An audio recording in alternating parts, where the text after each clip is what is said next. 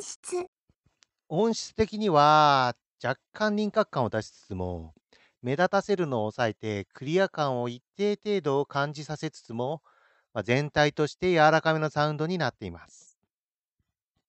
かなりフラットな印象。で、ライバルとなりうるデュリオス・ゼウス・エース。で、これはね、サウンドピーツ・トゥルーフリープラスと、え、ー、と、音質多分一緒です。これは聞き比べました。で、そのライバルとなるデュディオス・ゼウス・エースに比べると、低域の存在感に下がって、まあ、デュディオス・ゼウス・エースの方がね、低域の主張が強くて、まあ、黒みがあるので、コントラスト感ではデュディオス・ゼウス・エースの方が勝る感じ。で、よりキャラクターのはっきりしたこういう感じの音で聞かせてくれます。で、そんなデュディオスのゼウスエースの音に比べると、まあ、こちらはもう少し淡い感じで、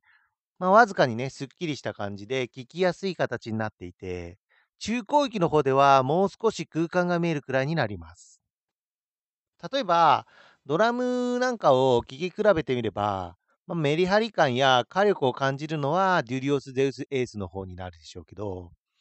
重たい感じが出てしまうところがあるから、まあ、それを気にするようなら、こちらの方がより素直な音色に感じると思います。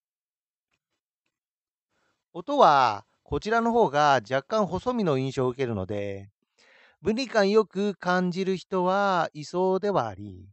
まあ、迫力では劣るにしても、解像度感はディディオス・ゼウス・エースより高いと評価する人は多いかもしれません。